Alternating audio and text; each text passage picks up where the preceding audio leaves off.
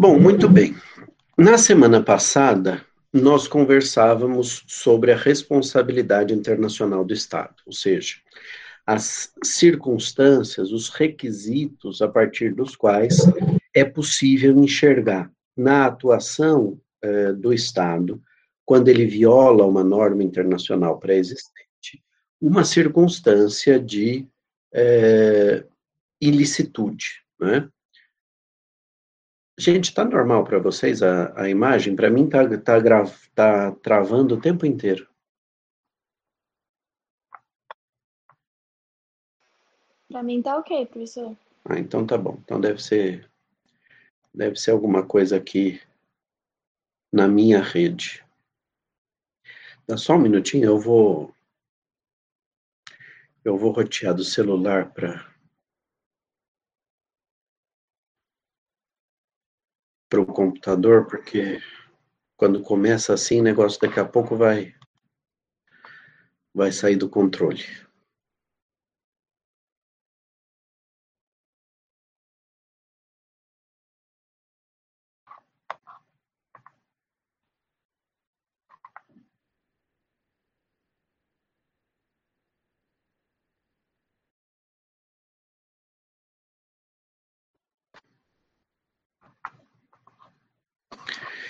Bom, vamos lá então, agora que eu estou na rede do celular, eu acho que a coisa vai funcionar um pouco melhor. Porque para mim realmente estava muito ruim. Bom, é, então eu ia dizendo. Na semana passada, nós conversávamos um pouco sobre a responsabilidade internacional do Estado, ou seja, as circunstâncias que levam o Estado, é, quando pratica um ato ilícito, a ser eventualmente responsabilizado pela prática desse ato ilícito. E quando eu digo eventualmente, é porque nós vimos que há hipóteses de é, repartição da responsabilidade quando existe culpa concorrente da vítima, e também hipóteses de excludente da ilicitude quando as circunstâncias não recomendam ao Estado outra conduta possível que não seja conduta violadora da norma, com o intuito de resguardar um outro interesse, também ele juridicamente relevante, e que é considerado como um interesse, é, no caso concreto, mais relevante, eventualmente, e por isso colocar aquela responsabilidade, colocar aquela conduta decorrente da norma em xeque e adotar um comportamento inverso àquele que era esperado, eh, pode se justificar diante das circunstâncias. Né? Também vimos que essa conduta do Estado pode ser tanto omissiva quanto comissiva. Vimos que a regra geral é a responsabilidade subjetiva, ou seja, que essa conduta seja imputável ou ao querer do Estado, quando nós teríamos dolo, ou a uma negligência, imprudência, ou uma imperícia sua na interpretação e aplicação da norma jurídica internacional, e por isso haveria nessas hipóteses culpa, mas também existe a chamada responsabilidade objetiva, que é prevista explicitamente em alguns tratados internacionais, eh, em que os estados procuraram regulamentar alguma atividade em que o risco é inerente, onde há um risco eh, para eh, a própria prática daquela conduta, e esse, e esse risco, então, justifica que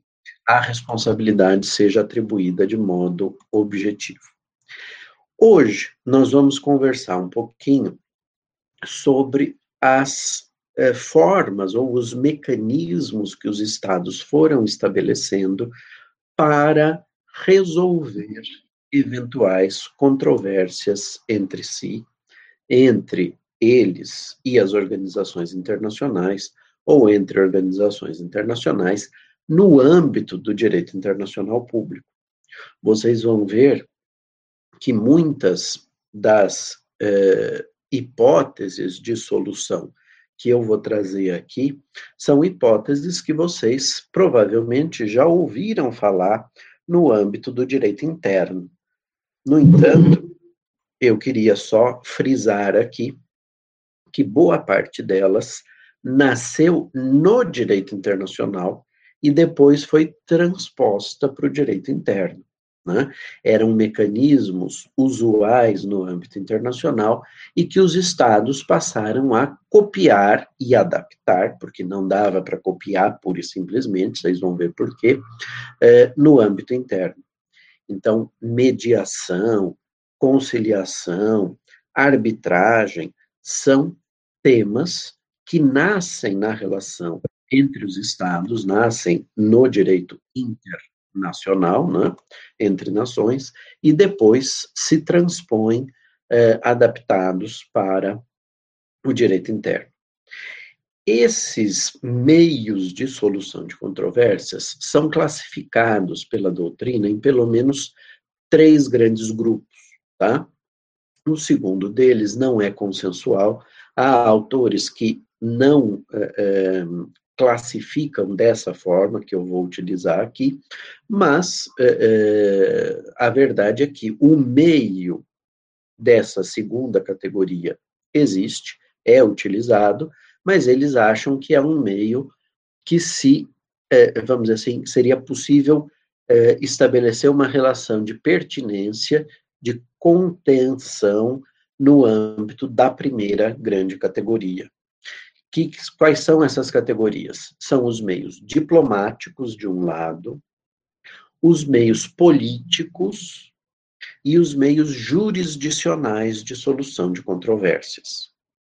O que é que distingue esses dois primeiros grupos, porque, como eu disse, para alguns os meios políticos estão inseridos no grande grupo dos meios diplomáticos, seriam também meios diplomáticos, só que é, meios diplomáticos nos quais os aspectos políticos se sobrepõem aos aspectos técnicos, né?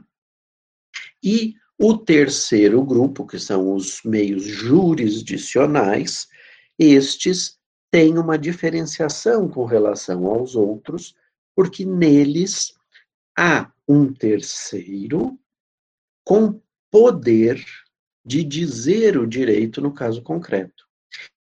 Essa jurisdictio, né, esse dizer o direito no caso concreto, se impõe aos estados.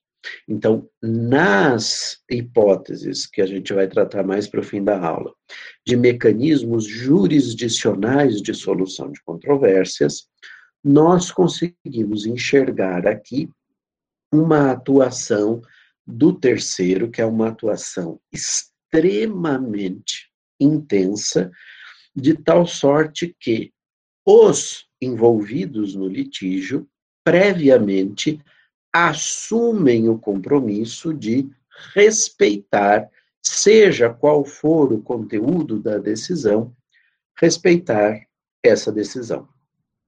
Claro que há circunstâncias nas quais é, nós poderemos, por exemplo, arguir a nulidade de uma arbitragem ou de um processo judicial em razão de algum vício procedimental, de algum vício processual.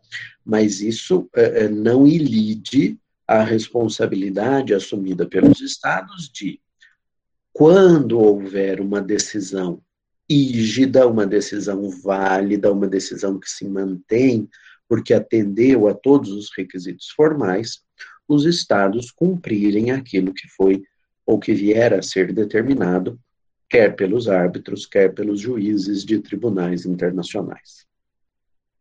Com relação aos meios políticos, no passado, nós tínhamos, além daquele que nós vamos estudar hoje, né, que é um mecanismo que normalmente se estabelece no âmbito de organizações internacionais com competência para tomar decisões políticas, como é o caso, por exemplo, do Conselho de Segurança da ONU, mas a gente vai ver com detalhes já já.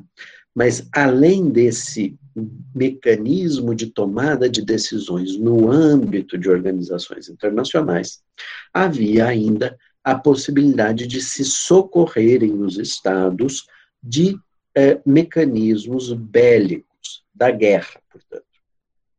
A guerra, como a gente vai ver na aula da semana que vem, foi um mecanismo de solução de controvérsias é, considerado durante muito tempo algo válido, algo lícito, algo a que os estados poderiam se socorrer diante é, de uma, por exemplo, de uma agressão praticada por um outro estado, ou mesmo da ameaça de uma agressão.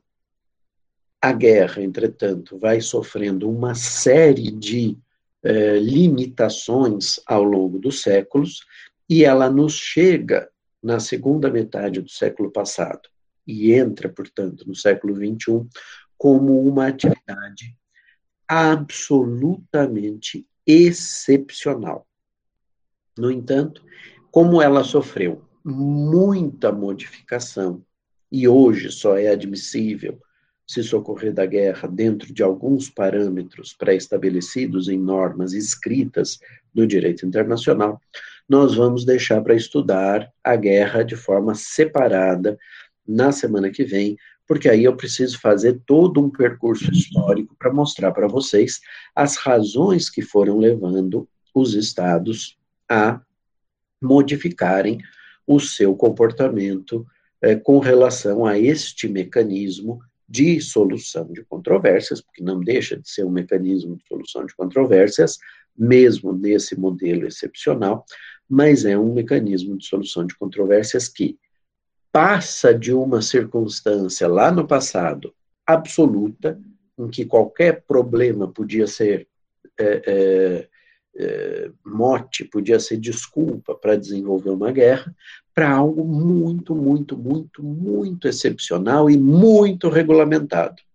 Então, a gente vai ver o direito de guerra, o direito de fazer a guerra, é o chamado direito da guerra, e também vamos estudar o direito quando a guerra se declara, quando a guerra se coloca, qual, quais são as normas que os estados devem observar, é o chamado direito na guerra. Então, isso tudo a gente vai conversar na semana que vem. E os meios diplomáticos, né, que constituirão o primeiro tema que nós vamos aqui abordar, são mecanismos que prevêem a participação de um terceiro ou prevêem as negociações diretas entre as partes é admissível que, diante de um problema, o Estado X cometeu um ilícito contra o Brasil, o governo brasileiro, por meio dos seus órgãos diplomáticos, procura esse Estado X e entabula negociações para verificar as possibilidades de, um, cessar o ilícito, se ele for um ilícito permanente, né, do outro Estado recuar na sua medida, ou então a possibilidade de, quando se trata de algo que se praticou de modo é, instantâneo,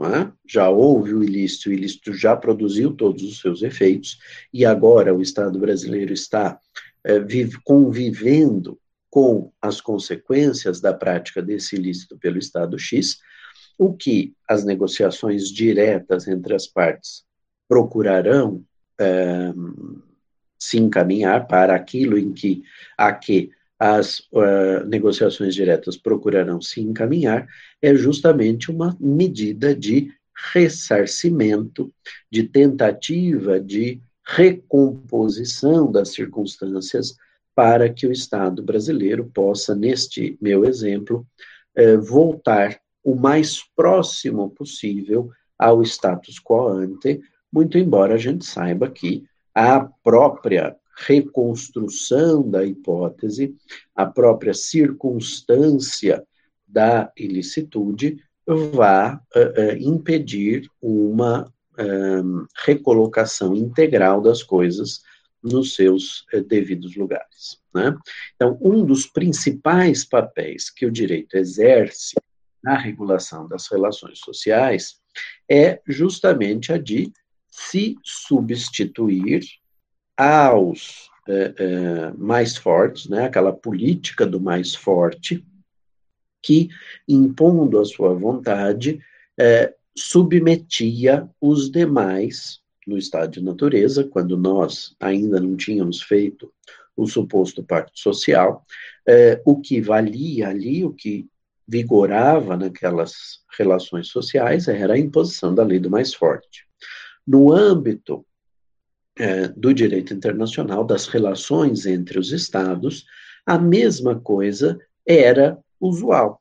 Qualquer probleminha podia desencadear uma guerra, e aí a, o maior poderio militar acabava impondo ao outro povo uma solução é, é, da lei do mais forte, né, da vontade do mais forte. E vocês já ouviram certamente isso de diversos professores que tiveram, certamente os professores de história disseram isso, que a história é escrita pelos vencedores. Né? E a versão do vencido fica sempre uma versão diminuída. Ora, a, a estatuição, o estabelecimento do Estado no âmbito interno, procurou justamente estabelecer mecanismos é, é, pacíficos de solução dessas controvérsias. Ao invés de eu pegar o meu tacape e ir lá bater na cabeça da pessoa com, contra quem eu tenho uma controvérsia, eu levo essa pessoa a um tribunal, a um meio de solução de controvérsias e nós discutimos a nossa controvérsia civilizadamente, pacificamente, e a ideia é que o Estado, então, determine no âmbito interno, por meio de uma sentença, de um acordo, enfim, de uma decisão que vai transitar em julgado, qual será a solução que a nossa sociedade é, é, acha como aceitável para aquela controvérsia. Pois no âmbito internacional, as coisas se passam de modo mais ou menos semelhante. Para evitar que qualquer problema desencadeasse um conflito militar, um conflito bélico, os estados foram entabulando maneiras pacíficas de solucionar as suas controvérsias. Agora, é, há uma importância no âmbito é, é, do direito internacional uma distinção entre aquilo que nós chamamos de tensão e aquilo que se transforma efetivamente numa controvérsia. O professor Celso Laffer diz que a tensão é difusa, né? ela paira no ar, você percebe aquele clima tenso entre os estados. Então, por exemplo, é, é, já não é de hoje que há uma tensão grande entre é, os Estados Unidos e a China, por exemplo. Né? E a controvérsia, ela nasce de um enfeixamento, né? de, uma, de um adensamento, de uma condensação dessa tensão, que se canaliza né, que se enfeixa numa uh, controvérsia. Isso significa o quê? Que aquilo que estava difuso, que estava pairando no âmbito das relações entre o Estado A e o Estado B, acaba se adensando, se condensando numa controvérsia, e a controvérsia tem uma vantagem relativamente à tensão, por quê? Na medida em que ela se concretiza, na medida em que eu consigo entender o que é que efetivamente gerou aquela controvérsia e qual é o ponto controvertido, eu posso atuar de modo mais intenso e incisivo.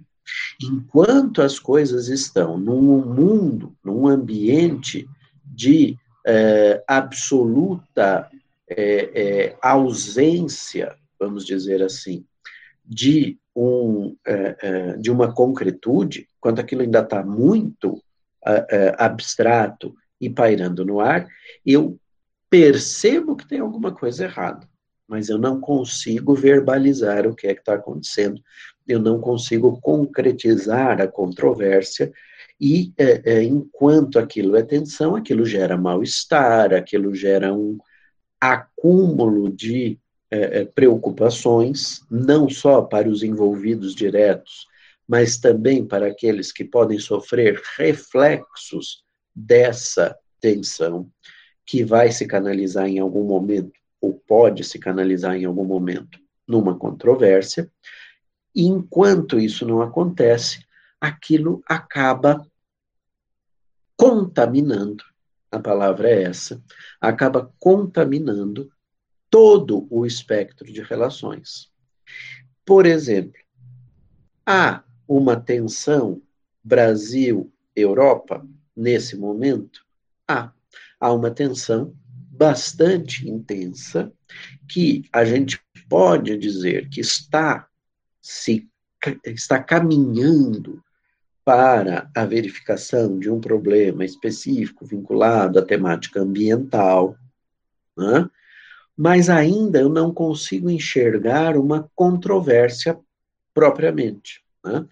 porque os europeus percebem uma condução de uma política ambiental que eles, aqui no Brasil, que eles entendem desmedida, que eles entendem é, até ilegal, em certa medida, ilícita, mas como isso não representa ainda uma violação de uma específica norma que possa levar o continente europeu a tomar uma medida contra o Estado brasileiro por conta dos desmatamentos, das queimadas e dos, enfim, da condução da política ambiental como um todo, essa tensão, que é densa, não é uma tensãozinha, não é uh, uma neblininha, é um baita de um nevoeiro né, que está pairando sobre as relações Brasil-União Europeia, sobretudo com a França.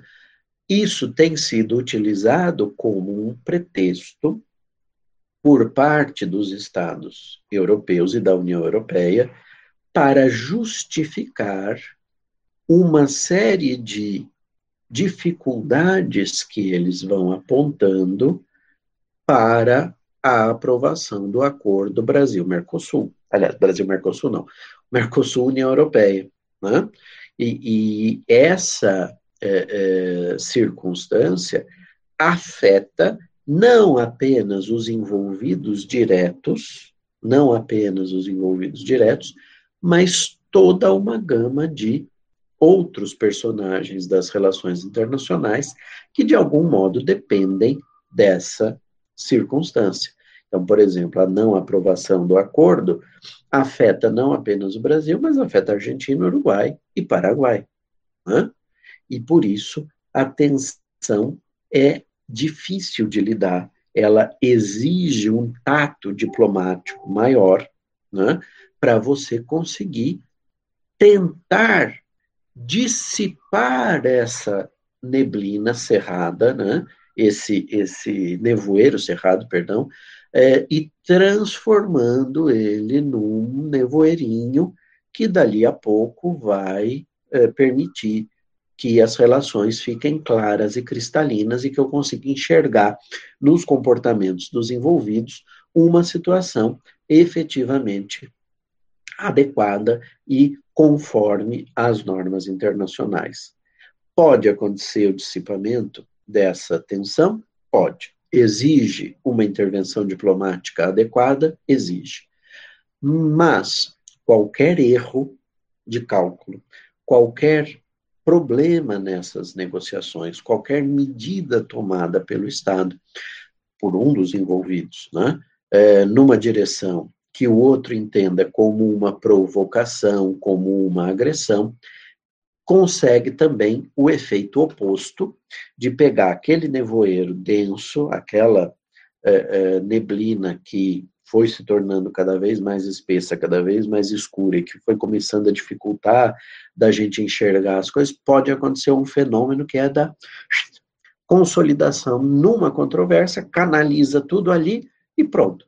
Também é uma coisa que não é de todo ruim, do ponto de vista das relações internacionais, porque pelo menos eu passo a ter certeza e clareza do que é que está acontecendo e, portanto, uma maior facilidade para lidar com a própria solução da controvérsia. Então, as tensões acabam sendo muito é, ruins para os envolvidos, justamente por esse aspecto é, da dúvida. Né? Tá tudo muito dissipado, está tudo muito é, é, aberto nas discussões e você fica ali com uma dificuldade de preencher, é, é, de observar e de tentar preencher aquele litígio com uma solução que se substitua ao comportamento ilícito dos estados, ou de um deles, para poder fazer as coisas voltarem para o status quo ante,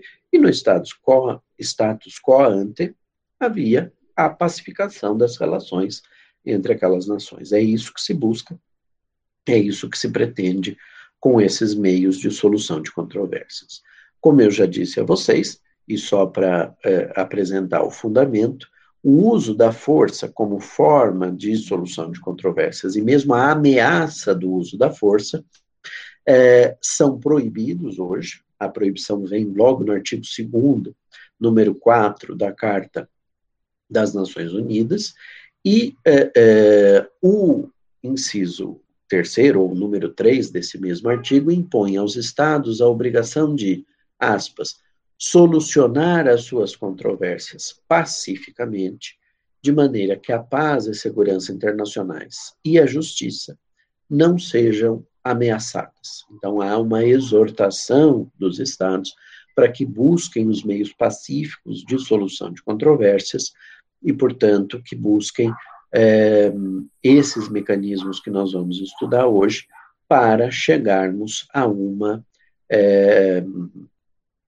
solução para esse litígio que seja aceitável para as uh, nações envolvidas naquele litígio. Obviamente, é, o elenco das situações que eu vou trazer aqui hoje são aqueles mais usados, aqueles mais usuais, aqueles mais tradicionais, mas nada impede que os estados, de modo criativo, os envolvidos no litígio inventem um outro mecanismo, né? É uma invenção que não é pensada, mas que é posta em prática. Tem ali um litígio entre Brasil e Argentina, eles solucionam, e quando você vai estudar o litígio, você diz: puxa vida, isso aqui não se enquadra em nenhum dos modelos que o professor explicou para a gente ali na graduação, na época da graduação. Pois é, porque é um rol não exaustivo. Os estados podem, desde que usem mecanismos pacíficos, solucionar as suas controvérsias como bem lhes aprouver. Tá bom? Dos modos diplomáticos, aquele mais simples, e quando eu digo simples, eu não quero diminuir o papel da diplomacia nessa né, é, busca de solução, mas ele é mais simples porque ele não envolve terceiros, é a negociação direta ou o entendimento direto. Né? Quando os membros da controvérsia, aqueles que são parte na controvérsia, entabulam relações diretas, conversações diretas e tentam negociar a solução.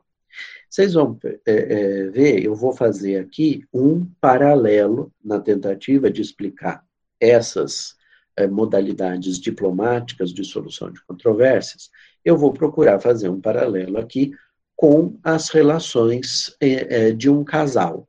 Então, pensem, pense cada um de vocês no casal que você considera aquele casal mais fofo do mundo, sabe? Fala assim, ah, esse é o casal modelo para mim, é o casal que se ama, que se adora, que é, eu faria de tudo, de tudo que estivesse ao meu alcance para que eles nunca se separassem. Você deve pensar num casal assim. Né? Você deve conhecer um casal desse jeito. E é, é, esse casal, na minha, na minha explicação paralela aqui, vai brigar e nós vamos tentar aproximá-los novamente, tentando fazer com que aquela controvérsia que exista entre eles se dissipe e seja reconstruída a relação entre ambos, sejam reconstruídas as pontes do relacionamento pacífico entre esses estados representados aqui pelo casal, pelos membros do casal que você conhece, que você está pensando, falando assim, puxa vida, é o Joãozinho e a Mariazinha, esses dois não podem se separar de jeito nenhum. Pois é, eles são a representação de dois estados, de dois personagens do direito internacional, e eles estão passando por uma dificuldade, como todo casal passa.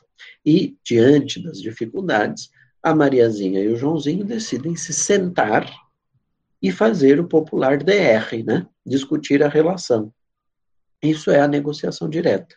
Eles entabulam conversações, eles estabelecem ali entre eles uma tentativa de compreensão das causas dessa controvérsia, o que é que um fez que o outro não gostou, o que é que o outro fez que o um não gostou, vão tentar chegar no meio termo, numa tentativa de recolocação das coisas dentro dos seus trilhos, para permitir que as relações entre eles não afetem as relações com os demais. Se eles têm filhos, se eles têm amigos em comum, se eles têm animal de estimação, seja lá quem for que vá se afetar com essa relação, eles são chamados por eles próprios a pensarem o problema, tentarem encontrar uma solução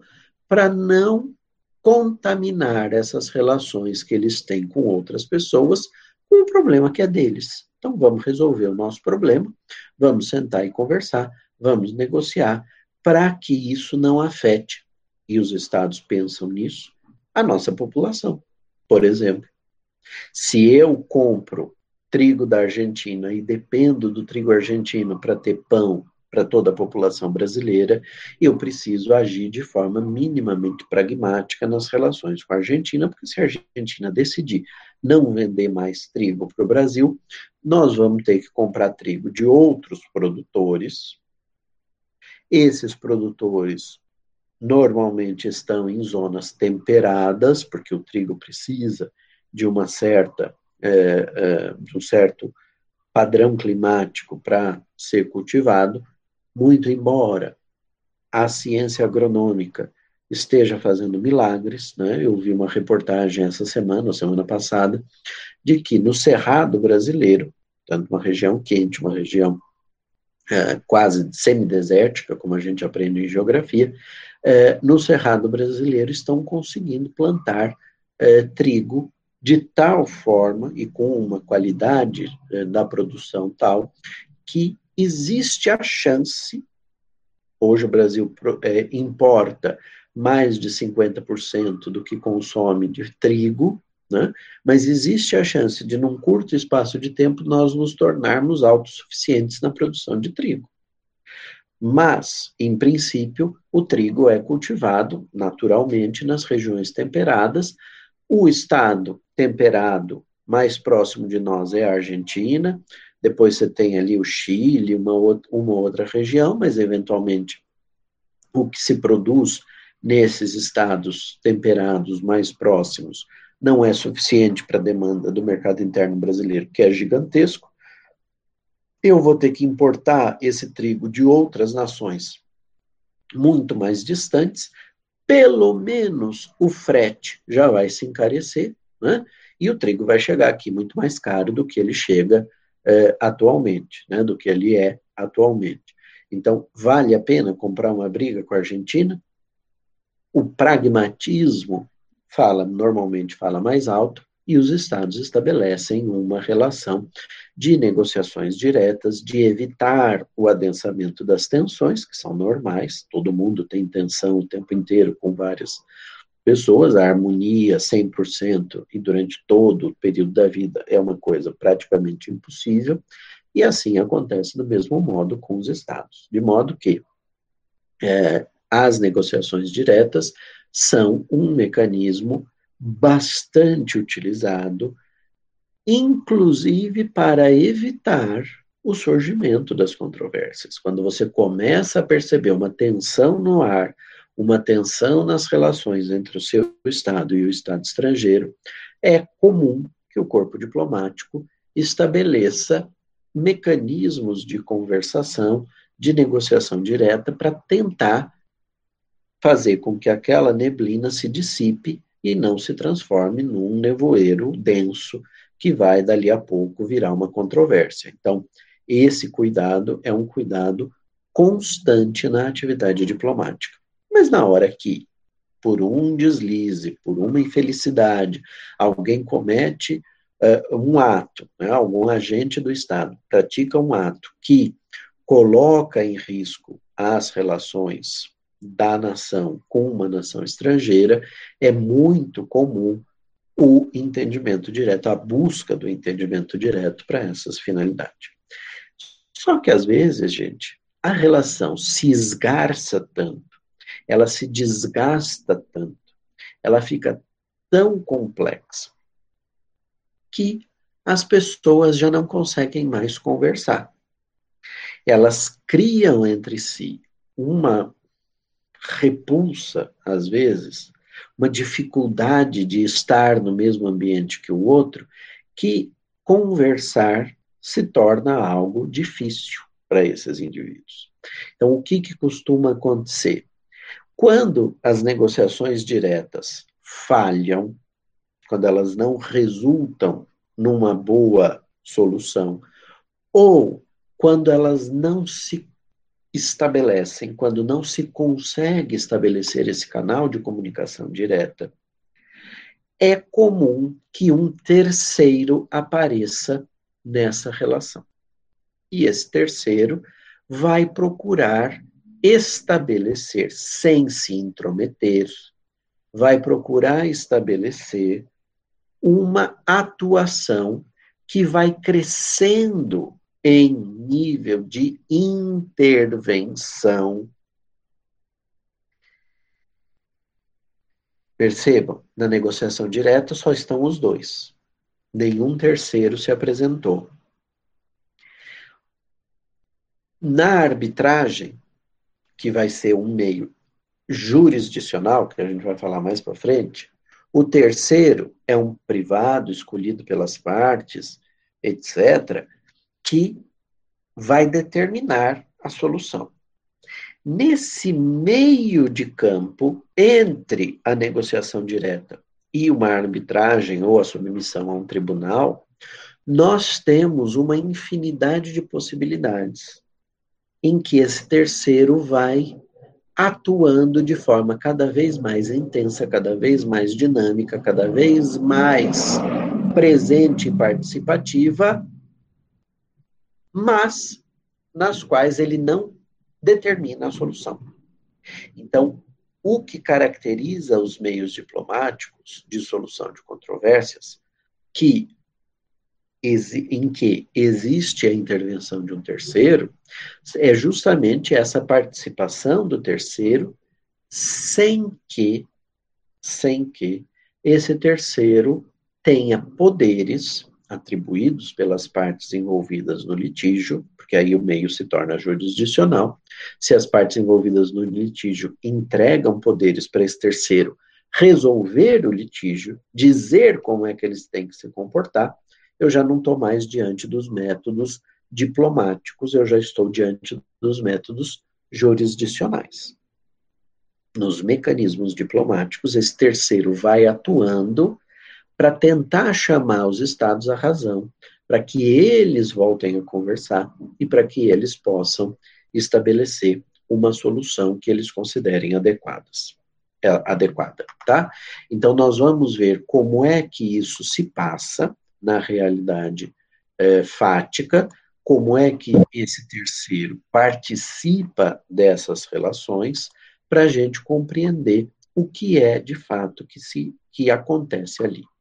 O primeiro dos mecanismos em que um terceiro participa, mas em que esse terceiro tem uma atuação muito, muito, muito, muito restrita, muito, muito, muito embrionária, são os chamados bons ofícios, ou a prestação de bons ofícios.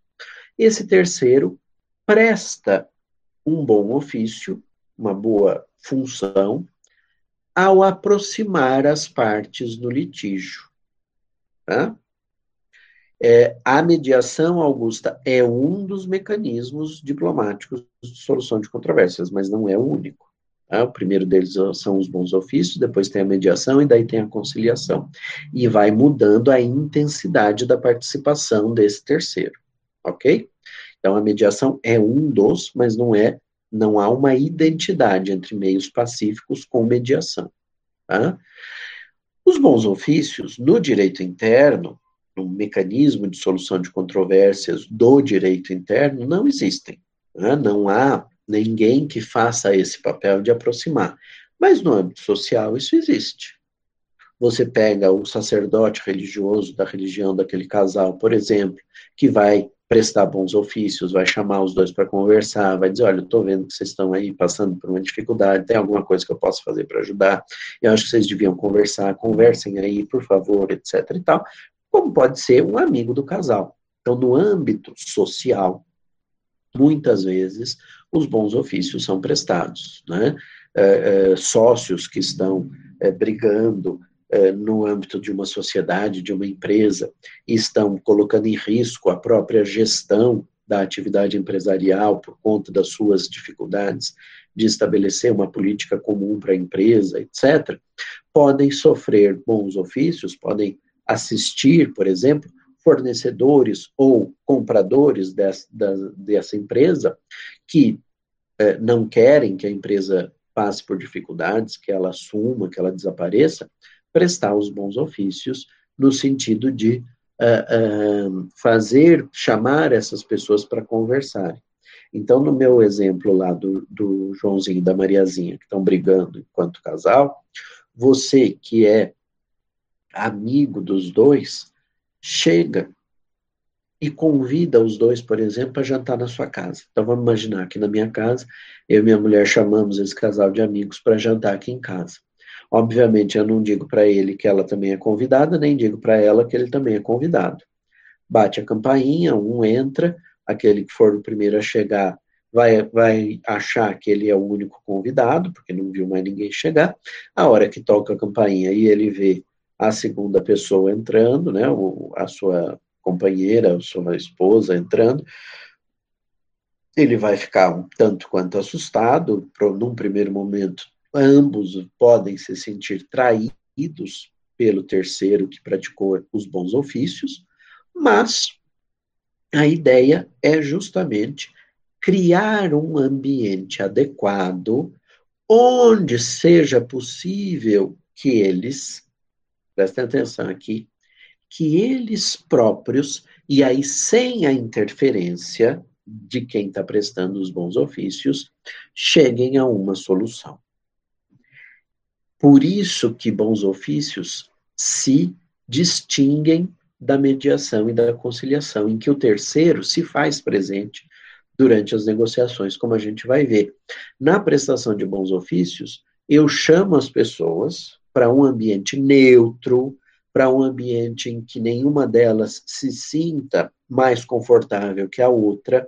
Ao contrário, eu preciso criar um ambiente de conforto para ambas, para que elas possam é, é, conversar entre si e receber é, um ambiente em que a solução da sua controvérsia possa ser alcançada. Se vai dar certo ou não, só o tempo vai dizer. Mas eu, terceiro, que prestei os bons ofícios, fiz a minha parte. A ideia é essa, é que esse terceiro aproxime os estados que estão no âmbito de uma controvérsia para que eles possam conversar.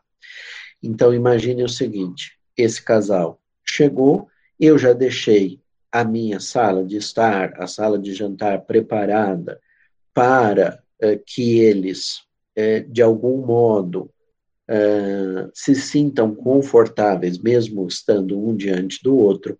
Então, eu já deixo tudo bem calculado, é, monto lá uma playlist num determinado é, é, num, num, num determinado aplicativo de música qualquer, em que vão tocar músicas que eu sei que aquele casal gosta, que eu já vi eles dançando, porque eu, eu conheço, né? Conheço, eu tenho relações com os dois, eu conheço mais ou menos quais são os gostos deles.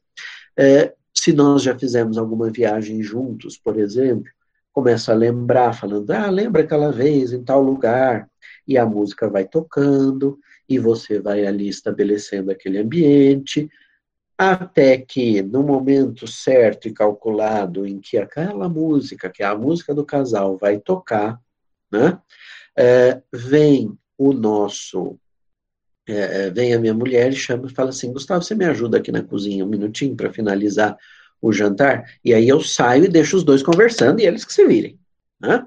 É, o ambiente é deles, quer dizer, o ambiente é meu, eu chamei para o meu ambiente, mas eu preparei o ambiente para que eles conversem e entabulem a melhor das boas negociações. Se a hora que eu voltar com o jantar para servir, os dois estiverem com os olhinhos brilhando, é sinal de que deu certo, os bons ofícios foram prestados e o resultado foi bem é, alcançado, ou potencialmente está bem alcançado. Se eles estiverem de cara emburrada, cada um olhando para um canto, num silêncio monstruoso, aí a coisa não deu muito certo. Talvez eu já deva em me intrometer na história. E aí pode acontecer do terceiro iniciar a aproximação dos estados, pretendendo só prestar bons ofícios e perceber que por eles mesmos a coisa não vai caminhar, e ele então intervém e começa a tentar mediar ou mesmo conciliar, se ele perceber que o clima está muito é, desgastado, ele já parte para uma situação mais intensa de intervenção. É, obviamente, há exemplos na história de prestação de bons ofícios, um deles é, envolve Israel e Palestina, né, é, quando a Finlândia é, convoca esses estados, quer dizer, convoca, modo de dizer, né, convida esses estados para uma negociação a negociação dos acordos de paz que vão ser assinados é, durante o governo é, Bill Clinton. Né? O Clinton chamou a imprensa um dia para uma entrevista nos Jardins da Casa Branca, ninguém fazia ideia de qual fosse a pauta. Quando abrem-se as portas e o Clinton sai acompanhado do Itzhak Rabin, do Shimon Peres e do Yasser Arafat, o mundo para, né? Não é à toa que eles ganharam o Prêmio Nobel da Paz na tentativa de construir um acordo que pudesse efetivamente é, vingar. Acabou não dando muito certo, mas enfim, talvez as coisas estivessem pior se não tivesse acontecido esse período, né? E mas quem prestou os bons ofícios, quem deu início a essa aproximação foi a Finlândia. A Finlândia, percebendo a tensão entre as duas nações, chama os dois estados para negociar e faz todo sentido, né, gente? Vocês imaginem se lá no Oriente Médio a população descobrisse que é, o primeiro-ministro e é, é, o ministro das Relações Exteriores estavam em conversação com a Autoridade Nacional Palestina, a dificuldade que isso não seria, né? Poderia representar, inclusive, o estopim é, para uma explosão é, daquele barril de pólvora. Então, é, é, ter levado os negociadores israelenses e os negociadores palestinos para um ambiente neutro, para um ambiente isolado, para um ambiente onde a própria é, é, o próprio sigilo quanto à existência das negociações era importante, isso tudo mostra a importância é, dos bons ofícios. Né? Então, respondendo é, é, a tua pergunta, Cauã, é, os Estados Unidos não foram os, é, vamos dizer assim, idealizadores da prestação dos bons ofícios, mas depois eles participam das negociações no momento em que a coisa começa a ficar um pouco mais tensa, é, há uma intervenção acordada entre a Finlândia e os Estados Unidos e se desloca a negociação para aquele lugar, né, para a assinatura do tratado lá para Casa Branca. Então, de fato, você tem a participação desses terceiros, muitas vezes de forma é, acordada, né?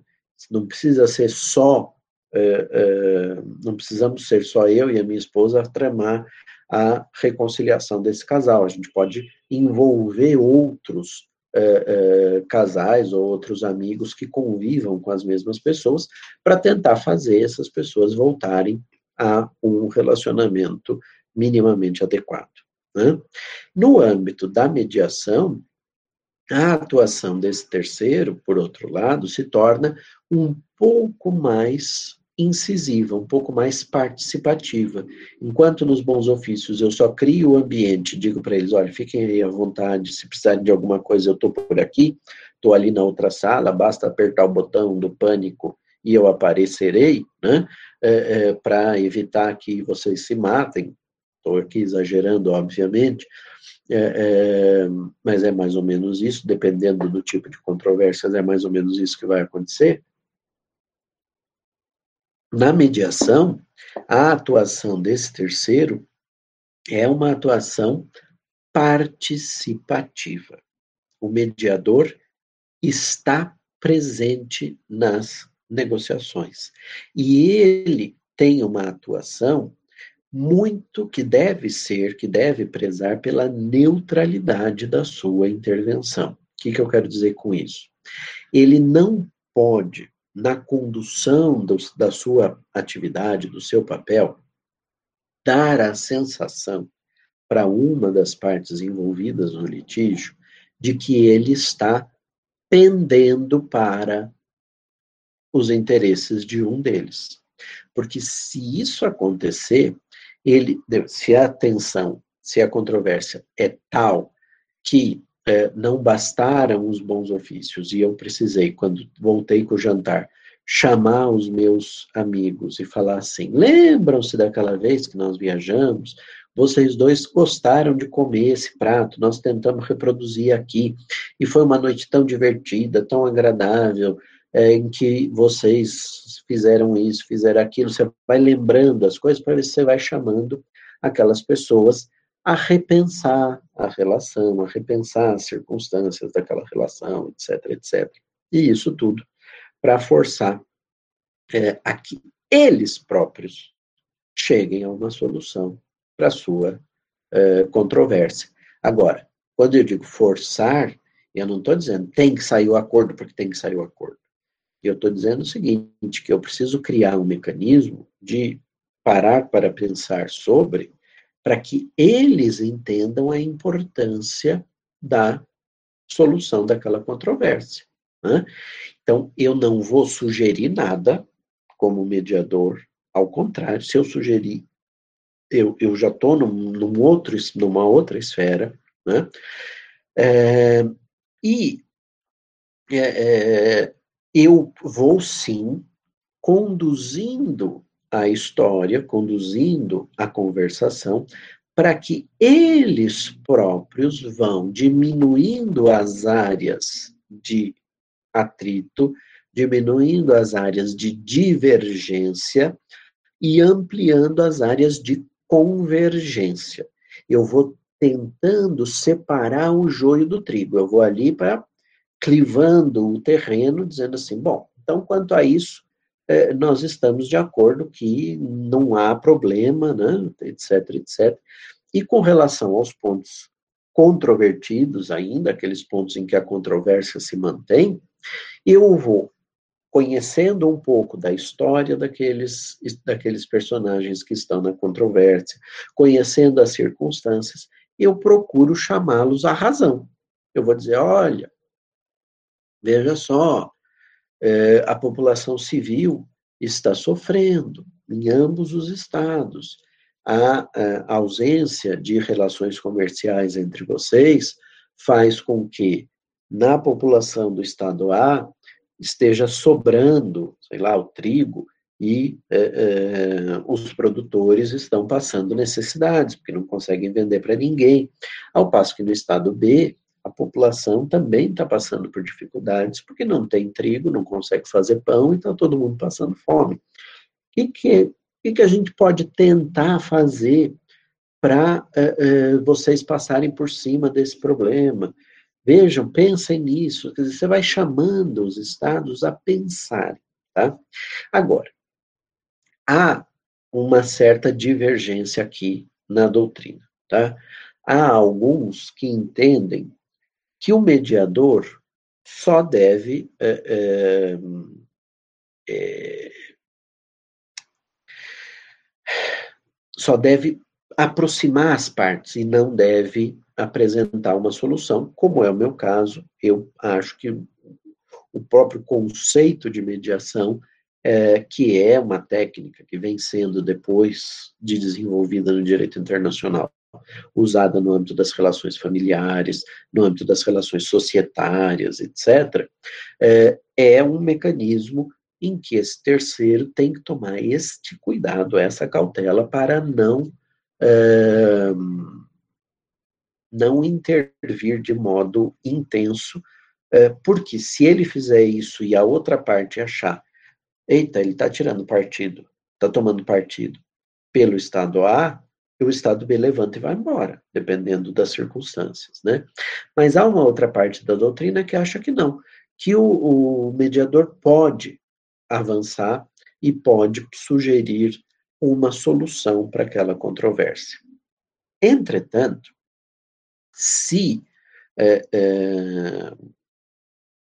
para essa parte da doutrina, né? Se o terceiro pode sugerir uma, uma solução para a controvérsia, eu fico sem conseguir justificar muito bem a diferença entre a mediação e a conciliação.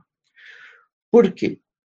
Para a primeira parte da doutrina, se o terceiro é um terceiro da confiança de ambos e, no curso das negociações, ou desde o início das negociações, as partes já pedem para esse terceiro, dizendo assim: olha, sem que isso se torne obrigatório, você ouve as nossas visões, os nossos pontos de vista sobre a controvérsia, e você pode, por favor, sugerir uma solução? Nesse caso, o terceiro vai estar presente, como acontece na mediação, vai ficar ali o tempo inteiro, ouvindo a história, ouvindo uma eventual tentativa, porque, gente, tudo isso é muito dinâmico. Eles podem ter pedido para que eu fizesse a mediação, a conciliação, para que eu sugerisse uma solução, mas no meio das conversas, eles próprios podem chegar à solução. E aí aquilo que parecia ser, ou que se iniciou para ser uma medida conciliatória, acaba sendo uma medida mediadora da controvérsia. Né? Então, nem sempre aquilo que foi planejado se executa do modo como foi imaginado para ser executado. Entretanto, o que me parece muito temerário e arriscado é eu ser convidado para mediar um litígio entre o Estado A e o Estado B, e no meio da mediação eu pegar e sugerir uma solução.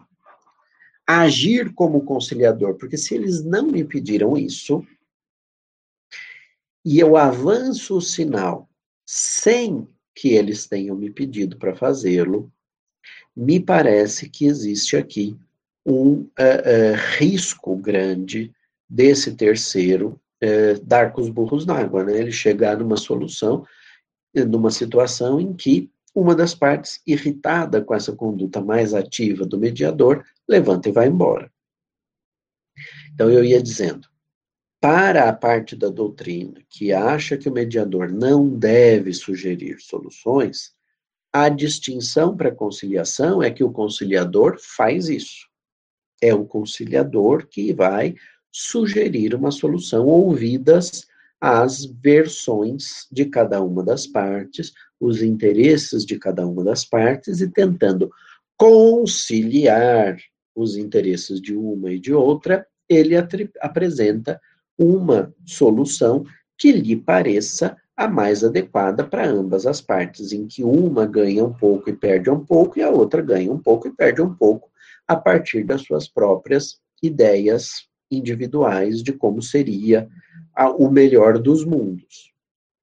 Então, o conciliador tem essa atuação mais ativa, ele sugere uma solução e as partes decidirão se aceitam ou não. Se não aceitarem, dali o que sobra é eventualmente ir para um modo político ou um modo jurisdicional de solução de controvérsias. Ou ficar cada um de cara feia olhando para um canto, não estabelecerem mais relações entre eles, até que as condições mudem. Né? É, é, quantos casais a gente não conhece que se separam, depois de um, dois, três anos, decidem reatar o seu relacionamento. Era um casal de namorados, terminaram o namoro, cada um seguiu sua vida, tiveram ou não outros namorados, e depois se reencontram mais maduros numa outra fase da vida e reatam como se nada tivesse acontecido, como se a vida, é, é, como se tivessem se encontrado pela primeira vez agora. Né? Então, é, é o tempo vai dizer como é que as coisas vão evoluir ou então, diante do litígio instalado, não tem outra saída, vão para o judiciário, vão para uma arbitragem e tentam resolver o seu problema com uh, a atribuição para esse terceiro de um papel uh, de efetivo decisor, aquele que vai decidir o litígio. Entretanto, para outra parte da doutrina, que vê na mediação uma atividade do terceiro em que ele sugere a solução, aquilo que eu acho que é o papel do conciliador, a diferenciação que se faz da mediação para a conciliação é que a conciliação seria colegiada. Então, ao invés de ter um, você teria três, por exemplo. Eu indico um conciliador, o outro estado indica outro conciliador, e os dois escolhem um terceiro que vai presidir a ideia de conciliação. É uma arbitragem capenga, vamos dizer assim, né? uma arbitragem em que cada um deles escolhe as, a, a, os seus árbitros, os árbitros escolhem o presidente do painel arbitral, mas ao invés de tomarem uma decisão, eles sugerem uma decisão. Eu não vejo é, é, grande lógica nessa atividade, e conhecendo um pouco de mediação, me parece que o papel efetivamente esperado do mediador é o desse facilitador do diálogo, deste indivíduo que está presente, portanto, numa atuação mais intensa do que a do prestador de bons ofícios, ele está presente nas negociações, ele é, assiste a tudo, ele intervém quando acredita que seja é, importante a sua intervenção, mas com essa função, com esse intuito de servir de um facilitador para a conversação entre as partes envolvidas na controvérsia no litígio internacional. Me parece que essa é a, a forma mais adequada de se pensar a mediação, ao passo que a atitude do conciliador seria uma atitude mais ativa, porém não vinculante, uma atuação mais ativa, porque ele dá uma solução para a controvérsia, mas não vinculante, porque ele não está impondo, ele está sugerindo a solução para aquela controvérsia. E nesse sentido, a conciliação se diferencia, quer da arbitragem, quer dos tribunais internacionais, porque estes, como são meios jurisdicionais, e daqui a pouco eu vou falar é, de um e de outro, meios jurisdicionais, esses meios jurisdicionais impõem a sua vontade e se substituem às partes eh, na solução da controvérsia. Ou seja, se até aqui, seja na negociação direta, seja nos bons ofícios, seja na mediação, seja na conciliação, as partes conseguiram chegar a uma solução, elas próprias, ainda que com a intervenção mais ou menos intensa de um terceiro, chegaram à solução das suas controvérsias. Elas próprias conseguiram estabelecer o futuro das suas próprias nações, dos seus próprios interesses, dos seus próprios eh, direitos. Se, entretanto, elas precisam se socorrer de um modo político ou de um modo jurisdicional de solução de controvérsias, elas estão, no fundo, reconhecendo a sua falência a sua incapacidade de chegarem a um acordo, né? que é aquilo que se busca nas relações internacionais. Né? A própria é, é, estrutura dos estados prevê a existência de meios é, é diplomáticos, é, de, de, de atividades diplomáticas, de uma carreira diplomática, porque os estados sabem que é importante para eles negociação, né, que eles estejam negociando uns em face dos outros. Então, é, é, é um aspecto importante para a gente compreender é, que, enquanto estão nos modos diplomáticos, e eu sou muito, estou muito tranquilo em afirmar o que vou afirmar agora, eu posso dizer que 85% das controvérsias existentes hoje entre os estados, nos mais variados temas, nas mais variadas circunstâncias, são é, decididas por meio de controvérsias, aliás, decididas as controvérsias por meio de negociações diplomáticas, com ou sem intervenção de terceiros.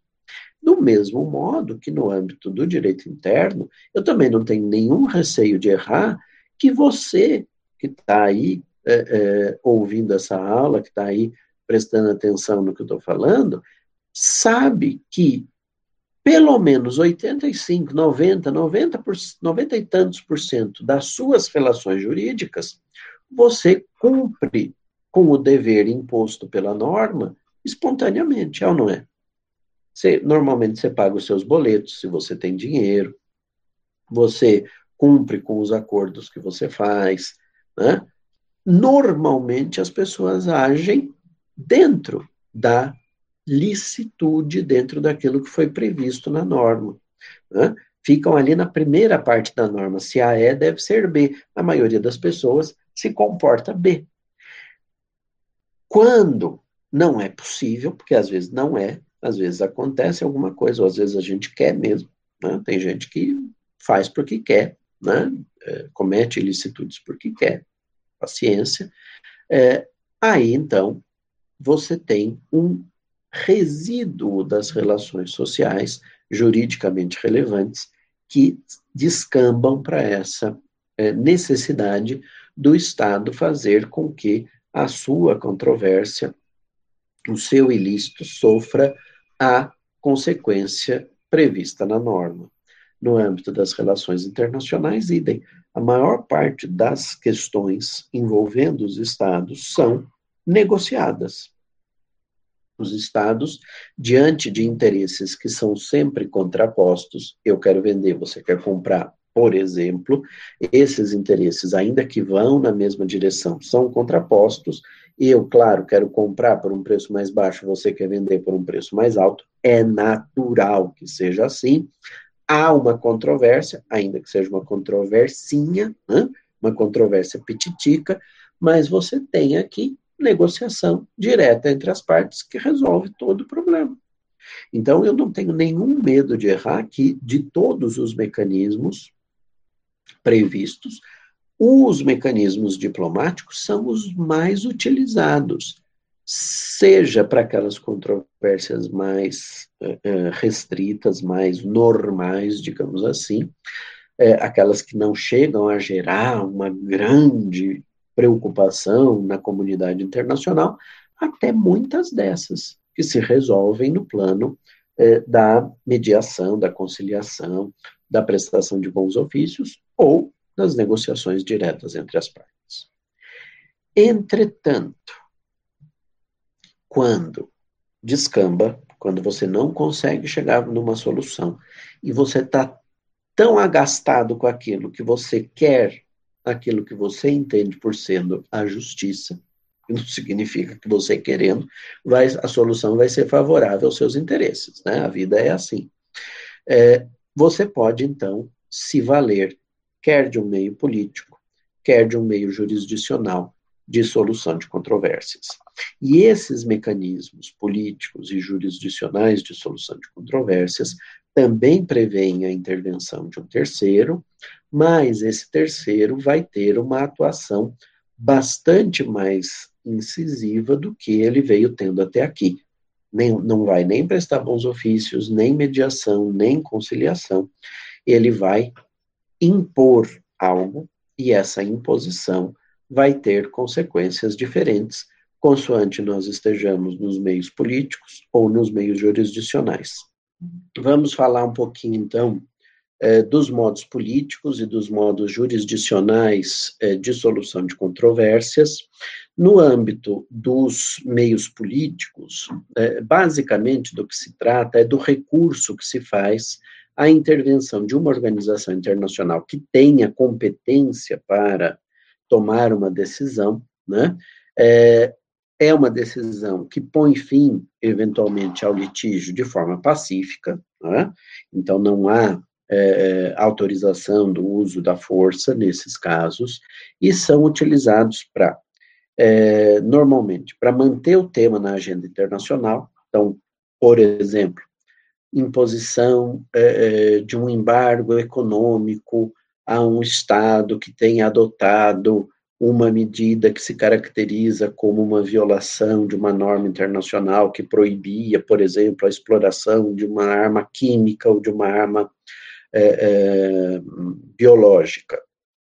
Bom, você impor esse tipo de sanção, uma sanção política aprovada no âmbito de uma organização internacional é, que é, estabelece essa vinculatividade, que estabelece essa, é, é, sei lá, um embargo econômico ou uma sanção moral a este é, Estado, ajuda a manter a temática na agenda internacional, você recoloca o tema para discussão, você força os estados a voltarem a refletir sobre aquele assunto. E, da mesma forma, procuram demonstrar qual que é o uh, pensamento, a opinião da maior parte dos membros da sociedade internacional acerca daquele tema. Na medida em que uh, eu proponho a discussão numa organização internacional e os estados votam e os estados se manifestam, isso é indevido ou, é, e, portanto, merece ser condenado, vamos fazer uma moção contra determinada conduta do Estado X, do Estado Y, isso é, é, mostra e permite até um termômetro do pensamento dos Estados acerca é, daquele assunto. Então, normalmente, são temas que têm uma conotação política muito é, razoável, pode não ser integralmente político, mas há um aspecto político razoável, e você precisa medir a temperatura para ver como que os estados vão caminhar relativamente àquele tema. De fato, há uma, é, é, é um caminho é, que vem sendo tomado, que vem sendo trilhado pelos estados, esse caminho leva ao reconhecimento é, dessa medida como sendo uma medida indevida, bom, isso a gente consegue aferir é, nessa temática, colocando a questão para discussão numa Assembleia Geral de uma organização internacional que tenha vinculação com aquele assunto, claro, não vou levar um tema é, de, sei lá, cultura, é, que seria da atribuição da Unesco, para discutir é, é, numa organização internacional que cuide de analisar uh, as armas nucleares. Não é essa a lógica, mas se é um problema uh, cultural, é um problema, por exemplo, de destruição de uh, patrimônio histórico ou de patrimônio cultural da humanidade por um certo governo fundamentalista de um certo Estado, nós precisamos entender como é que a comunidade internacional enxerga essa temática antes de é, é, pensar em quais serão os próximos passos dessa comunidade. Então, muitas vezes, você vai usar esses meios políticos não com uma intenção de solucionar propriamente o litígio, mas pelo menos de encaminhar uma solução que depois vai ser tomada numa outra esfera.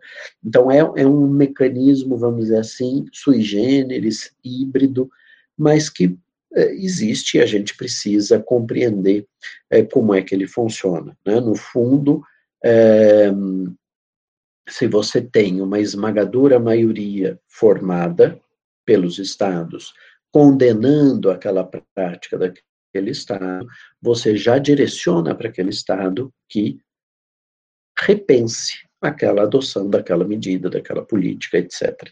Né? Então, imaginemos, por exemplo, que a temática é, do desmatamento, das, das, queimadas no Pantanal, é, etc., seja levado para uma discussão no âmbito da ONU e a Assembleia Geral, por votação quase unânime, é, resolva, vamos dizer assim, condenar a atuação do Brasil é, na condução da sua política ambiental. Então, o, o é, o cenário muda um pouquinho, porque você já começa a ver que aquilo que parecia ser somente uma tensão, é, que podia ter algum reflexo, etc., vai se canalizando, vai se con, é, é, concentrando e pode, pelo menos num ambiente normal de temperatura e pressão, em que as pessoas de fato raciocinem e se preocupem com a imagem do país no exterior e não achem lindo ser considerado um pária internacional, é, como recentemente se fez no âmbito da política externa brasileira, você repensa a atuação do seu, do seu governo, a atuação do seu Estado com relação a essa temática. Mas é, é, é portanto, um mecanismo de buscar medir a temperatura nesse cenário que nós uh, imaginamos aqui. E, por sua vez, os meios jurisdicionais, que são aqueles que mais vão nos interessar, porque os meios políticos têm muito de relações internacionais e pouco de direito internacional, né? no fundo, no fundo, é isso. Uh, mas é importante que vocês saibam que eles existem, né? que eles são uh, potencializados aí pela atuação dos estados, é, nós temos órgãos jurisdicionais que tomam decisões relativamente a litígios que as partes por si só e por intervenção eventual de um terceiro não conseguem solucionar moto próprio. E, portanto, decidem uma delas ou ambas levar a questão para um mecanismo jurisdicional de solução de controvérsias. Se ele é jurisdicional, como eu já apontei na primeira metade da aula, uh, ele diz o direito, né? ele estabelece a norma individual e concreta que resolve aquele litígio, resolve aquela controvérsia e se impõe aos estados, uh, seja qual for os mecanismos que eles tenham escolhido. Tradicionalmente, esses mecanismos são dois. Um deles muito mais antigo e muito utilizado no passado, mas extremamente utilizado, era o da arbitragem, né? que se mantém e que ainda tem a sua relevância no âmbito internacional, mas ao qual depois nós acrescentamos, com o surgimento da Corte Permanente de Justiça Internacional, eh, os tribunais internacionais. A existência de órgãos jurisdicionais mantidos vinculados a certas organizações internacionais que cuidam do seu financiamento, da sua administração e da sua eh, eh, da eleição dos seus membros, dos juízes, etc., eh, e que tem a função, então, semelhante à dos órgãos judiciários nacionais, de resolver os litígios. Muito embora nós já tenhamos visto, quando conversamos um pouquinho lá é, é, na aula de organizações internacionais e vimos a estrutura da ONU, nós tenhamos, nós tenhamos visto que ali, é, é, no âmbito da Corte Internacional de Justiça, por exemplo, a submissão do Estado à jurisdição deve acontecer de modo voluntário o Estado deve dizer que aceita a solução da Corte Internacional quando ele é réu. Disse a vocês que a simples circunstância do Estado ser membro da ONU, portanto, de ter ratificado ou aderido à Carta da ONU, é, a vincula ao tribunal a Corte Internacional de Justiça, é, porque o Estatuto da Corte Internacional de Justiça é um anexo da Carta da ONU, ainda seguindo aquela lógica de que o acessório segue o principal, o Estado membro da ONU está vinculado à Corte, mas é uma vinculação para ser autor, para contribuir, na medida em que contribui com o orçamento da ONU, contribui também para financiar o funcionamento do tribunal. Na medida em que é membro da ONU, poder ter um dos seus nacionais eleitos a título pessoal para compor o tribunal, etc, etc, etc. E é, isso não vincula necessariamente o Estado na posição de réu. Para que o Estado possa ser processado no âmbito da Corte, pelo menos do Tribunal da AIA, né, da Corte Internacional de Justiça, é essencial que ele aceite a sua jurisdição, o que significa que, primeiro, ele pode fazer um acordo no bojo das negociações diretas, tentei resolver o meu, a minha controvérsia com o Estado X. Tentamos uma negociação direta. Vimos que sozinho nós não íamos conseguir.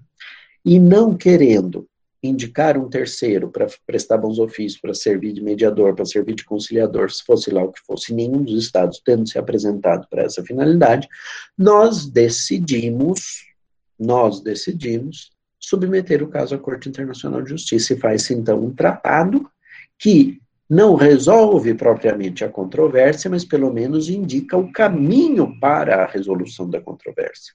E eles dizem: olha, então vamos à corte ou vamos à arbitragem, e isso vai é, é, acontecer, e aquele que perder se compromete a cumprir a decisão do tribunal ou a decisão do painel arbitral é, da corte arbitral. Nos meios jurisdicionais, então, o que acontece, Bianca, é que o, o, o que acontece é que nem os estados fazem um acordo, aí você vai dizer, bom, mas e no curso do processo eles não podem chegar a um acordo? Em princípio, até podem, chegam a um acordo, mas eles vão precisar levar para o tribunal, dizendo: olha, chegamos a um acordo, está aqui a solução, e uh, uh, pedimos a homologação, como acontece num processo judicial interno. Né?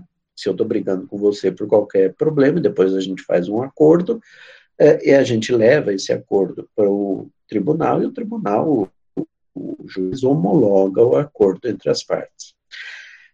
o terceiro também não é é, é, admitido, quer dizer, não é que não haja um terceiro, existe o terceiro, mas esse terceiro ele vai ter poder de tomar a decisão, né? Ele diz qual é a solução e as partes se comprometem a aceitar essa decisão. Então eu estava recordando aqui com vocês as hipóteses que fazem com que é, o réu se submeta a decisão do, da Corte Internacional de Justiça. O terceiro, então, não é um simples aproximador das partes, não é um simples mediador, não, não é um simples conciliador. Ele decidirá. E as partes aceitaram que a decisão que ele venha a tomar, seja ela qual for, será executada por ambos. Tá bom? É, esse terceiro, então, pode ter a sua jurisdição reconhecida por ambas as partes ex ante, quando eles fazem um acordo e dizem vamos levar ao tribunal ou vamos levar à arbitragem, como pode acontecer de, no caso da Corte Internacional de Justiça, o Estado, qualquer Estado, aceitar aquela cláusula facultativa de jurisdição obrigatória prevista no Estatuto, ou seja, em que ele vai dizer eu, Estado X, não tenho medo da jurisdição da corte. Claro que ele não vai dizer assim, mas é o que está implícito, né? Eu acho que me comporto adequadamente do ponto de vista das minhas obrigações internacionais e, portanto, aceitarei qualquer processo que qualquer Estado venha a mover contra mim na Corte Internacional de Justiça nesse caso, da aceitação da cláusula facultativa de jurisdição obrigatória, se o Brasil mover uma ação contra esse Estado na Corte, nem sequer se vai perguntar para esse Estado: você aceita a jurisdição da Corte? porque ele já aceitou previamente e não foi uma aceitação específica para essa controvérsia, ampla, geral e restrita, em que essa situação se enquadra. Porque, como a gente também viu, pode acontecer dos estados aceitarem a jurisdição da corte, mas ressalvarem alguma temática, por exemplo aceito ser processado na Corte Internacional de Justiça, exceto para questões, sei lá, de testes nucleares. Então, você aceita a jurisdição da Corte, menos para essa finalidade. Qualquer outro assunto, é um assunto é, é, vinculado à agricultura, não tem nada a ver com, com teste nuclear. Vai é, é, poder aceitar se quer ou se não quer ser processado? Não, porque você já aceitou previamente. Né? Então, há esse aspecto de vinculação é, prévia, que pode ser ampla, geral e restrita, ou pode ser ampla, mas ressalvada, né? uma ressalva relativamente a uma certa temática. Se não há o acordo prévio específico e não há a aceitação da cláusula de jurisdição obrigatória, a propositura de uma ação na Corte Internacional de Justiça pelo, pelo país X levará a Corte A citar o réu e indagar do réu. Você aceita a jurisdição da Corte? Você aceita responder a este processo?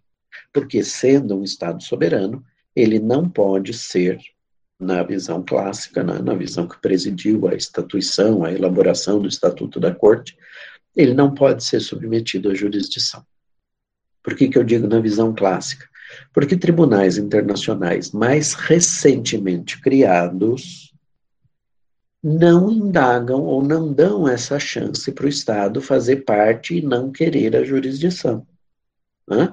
Você se torna membro é, é de uma determinada convenção, você aceita a jurisdição da corte a jurisdição está aceita e você vai ter que responder àquele processo, independentemente da sua vontade. Né? Mas lá atrás, uhum. quando o primeiro tribunal foi criado, havia uma dificuldade de se entender se existia ou não existia a possibilidade de se impor a um Estado a submissão àquela corte.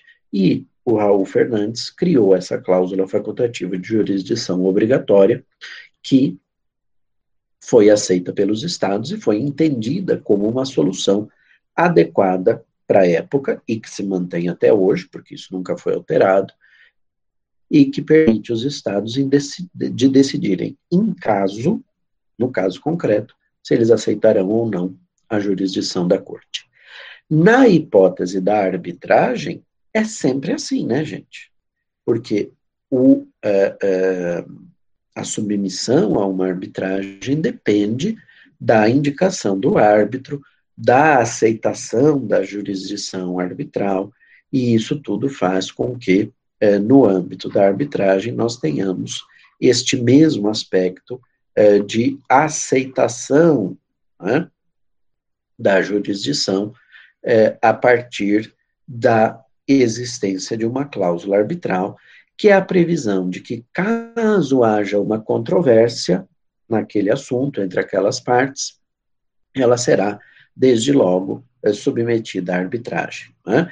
Ela, nesse sentido, é, é um tanto quanto similar à ideia de escolher o foro ou da cláusula arbitral num contrato é, interno, de direito interno, e ela afasta o judiciário, ela impede que as partes, tendo escolhido a arbitragem, decidam levar a questão. Né? É, os árbitros, normalmente, são especializados na temática, né? então essa é uma das vantagens que são indicadas para a submissão das questões ao judiciário, né? aliás, ao judiciário, da submissão das questões à arbitragem relativamente ao judiciário. Os juízes normalmente são generalistas, claro que você pode cair num juiz que tenha feito um trabalho acadêmico, uma pesquisa acerca daquele assunto e, portanto, deu sorte ou deu azar, mas na arbitragem, normalmente, você você já escolhe as pessoas a partir da temática da sua própria especialização. Então, se você tiver, por exemplo, uma arbitragem acerca é, dos direitos dos estados relativamente às águas de um rio fronteiriço, não espantaria que as partes escolhessem árbitros é, que fossem, por exemplo, um engenheiro especializado em águas, ou que fosse um é, geólogo, por que não? Né? A temática, sendo uma temática bastante específica, pode levar, inclusive, à existência no uh, painel arbitral, na arbitragem, de alguém especializado na temática. Obviamente, é, o mais é, normal é que os estados escolham, cada um deles, um árbitro e esses dois árbitros uh, indiquem um presidente para esse painel arbitral. E é mais normal que na escolha do presidente se faça a indicação de um especialista.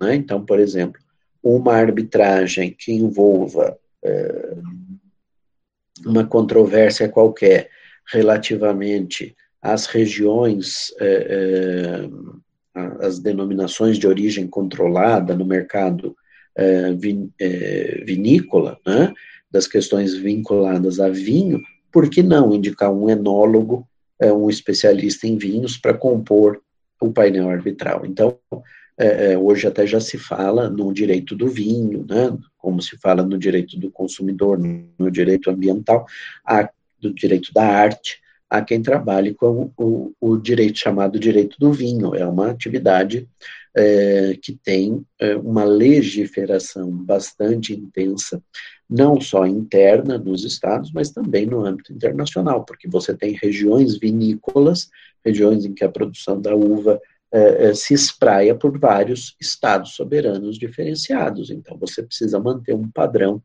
é, de atuação. Então, teve lá uma controvérsia qualquer, alguém usou uh, o nome de uma região e não é um vinho produzido com as uvas daquela região, é preciso, então, resolver essa controvérsia, eventualmente isso pode ir para uma arbitragem, pode opor os próprios estados e não os produtores do vinho, quando a controvérsia ganha uma dimensão tal que leva à submissão à arbitragem e é, é, uma arbitragem típica do direito internacional público, porque nela os interesses são os interesses dos estados ou das organizações internacionais. Lembrem-se que, como a gente viu na semana passada, quando eu falo em mecanismos de solução de controvérsias, eu estou falando na responsabilidade típica do direito internacional público, aquela responsabilidade do Estado que se estabelece a partir de uma lógica de intervenção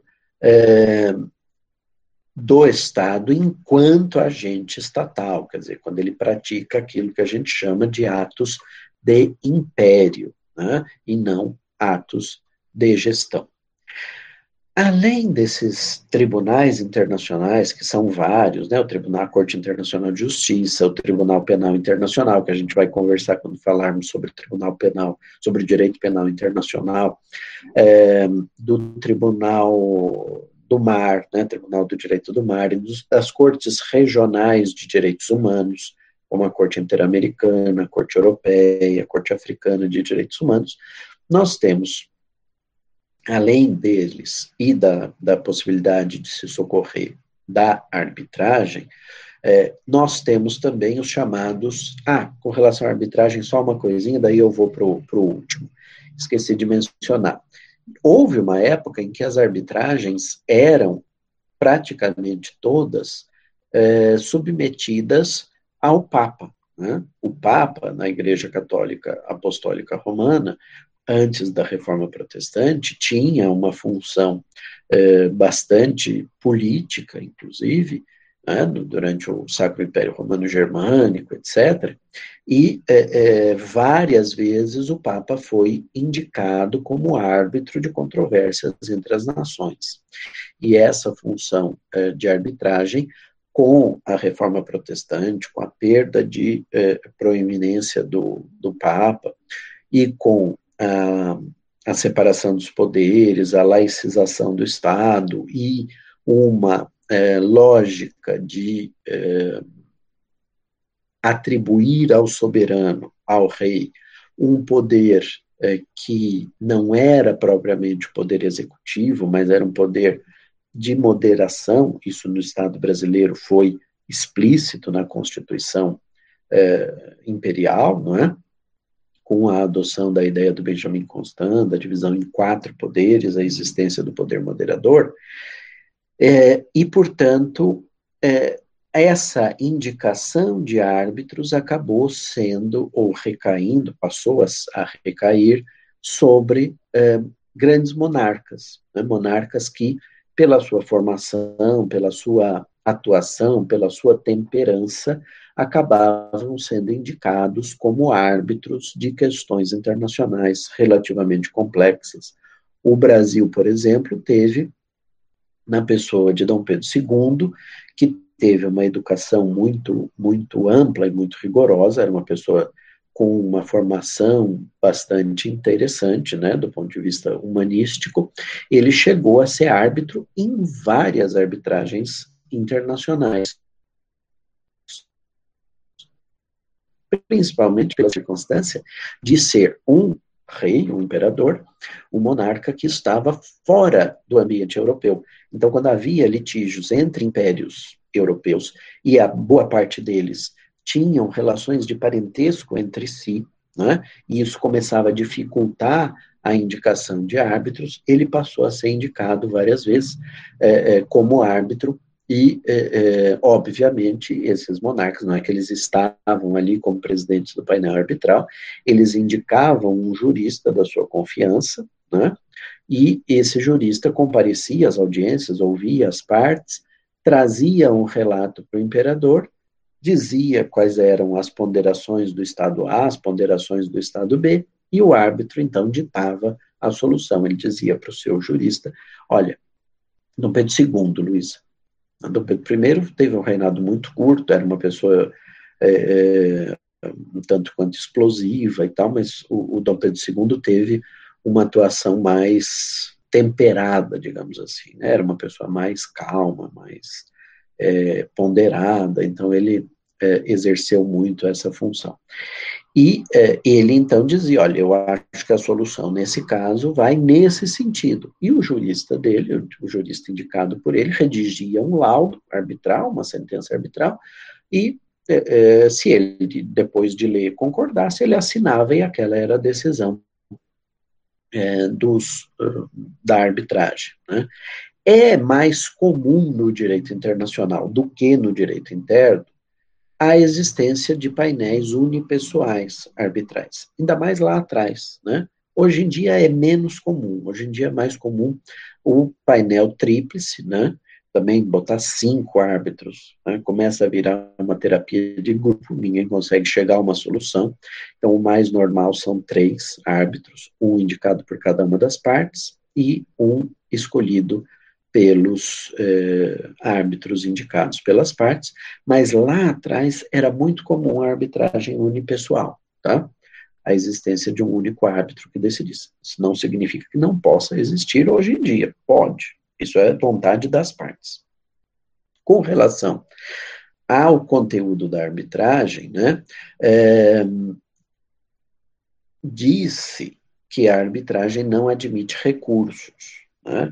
Mas há uma praxe que é assemelhada aos nossos embargos de declaração do direito interno, do direito brasileiro, em que você pede aos árbitros que interpretem a sentença. Às vezes a sentença dá margem a duas ou três interpretações possíveis, e por isso os próprios árbitros podem é, ser chamados a tomar uma. É, a esclarecer qual é a interpretação que eles quiseram dar para aquela passagem eh, da sentença arbitral. Tá? Eu falei aqui em laudo arbitral, mas só para lembrar, hoje em dia se fala mais em sentença arbitral, a expressão laudo arbitral foi caindo em desuso. É óbvio que existe a chance de uma decisão arbitral vir a ser anulada, né?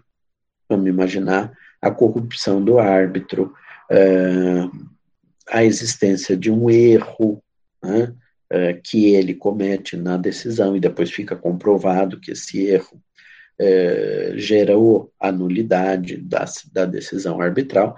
Isso pode acontecer, como pode acontecer com a sentença judicial proferida pelo judiciário. Né? Mas eu ia dizendo, além dos tribunais internacionais e da arbitragem, algumas organizações internacionais começaram a é, é, estabelecer órgãos jurisdicionais que não têm a estrutura de tribunais. Por exemplo, no âmbito da Organização Mundial do Comércio, a OMC, é, há um sistema de solução de controvérsias que é bastante é, relevante, bastante importante no âmbito das decisões é, em matéria de comércio internacional. São decisões vinculativas aos estados, que os estados precisarão observar e que é, é, são tomadas por esse órgão que tem uma função administrativa, mais do que uma função jurisdicional mutatis mutandis, né, guardadas as devidas proporções, é mais ou menos o que ocorre, por exemplo, é, no antigo COAF, que agora mudou de nome, né, que é um, um comitê é, de análise, ou no CAD, no Comitê, no Conselho Administrativo de Defesa Econômica, são é, órgãos que têm competência decisória, mas é uma competência decisória é, administrativa e não propriamente jurisdicional, mas que, diante das circunstâncias, os estados acabam cumprindo aquilo que eles ali estabelecem. É, e na hipótese do Estado receber uma decisão, seja uma decisão de um tribunal, de uma arbitragem ou de um órgão como esse, contrária aos seus interesses e ele não cumprir. O que que acontece? Bom, aí nós chegamos naquele problema que eu apontei para vocês na nossa segunda aula, né, na nossa conversa na segunda aula, que é o problema da efetividade do direito internacional. Tomada uma decisão e os estados não é, cumprindo espontaneamente essa decisão. Ah, só uma coisa, com relação ao sistema de solução de controvérsias da OMC, mais algumas aulas, for ver é, ainda não dá para eu explicar, porque eu preciso dizer o que, que é a ONC, para que, que ela funciona, etc. e tal, então não dá ainda para a gente chegar a, lá no órgão de solução de controvérsias, como também não falei algumas coisas importantes sobre o Tribunal Penal Internacional, que vou falar na aula sobre direito penal internacional, tá? Então tem alguns aspectos aqui que eu preciso ainda para que vocês consigam compreender o modo de atuação desses é, órgãos de solução de controvérsias é, jurisdicionais, né? Órgãos jurisdicionais. Mas eu ia dizendo, é, o grande problema do direito internacional é um problema de eficácia, é um problema de efetividade das suas decisões. Se o Estado não é, cumprir espontaneamente a obrigação que ele assumiu, como é que a gente lida a partir dali? Bom, há um reforço da ideia de é, é, ilegalidade da atuação do Estado ele aceitou ir à jurisdição, a jurisdição normalmente não se lhe opõe, ele aceita, mesmo o sistema de solução de controvérsias da OMC só é aplicado ao Estado porque ele faz parte da OMC, se ele não quisesse, ele poderia sair da OMC, né? E é, é, a decisão que reconhece que ele está errado e que lhe imputa uma sanção, que lhe imputa um comportamento que deveria ter sido adotado espontaneamente e não o foi, e que exige que ele passe a adotá-lo e, eventualmente, que ele ressarça os é, é, prejuízos experimentados por outros estados durante a prática da ilicitude, se ele, diante de uma circunstância dessa, continua se comportando como um Estado é, desapegado das obrigações que assumiu no plano internacional, isso tem consequências mais políticas para esse Estado do que propriamente é, jurisdicionais, porque falta ao direito internacional aqueles mecanismos que garantam a eficácia, muito embora existam os mecanismos que garantem a coercibilidade das decisões. Quer dizer, a norma, é, pelo menos a coercibilidade das normas, a norma previa tal comportamento, o Estado comportou-se de modo é, contrário, foi levado ao judiciário, o judiciário diz que está errado, coercibilidade da norma A, impôs-se ao Estado a conduta correta de acordo com as normas internacionais. Mas, como falta um exército internacional, uma polícia internacional, etc., etc., etc., você tem dificuldades de tornar eficiente, de tornar eficaz essa conduta é, prevista na norma internacional, certo?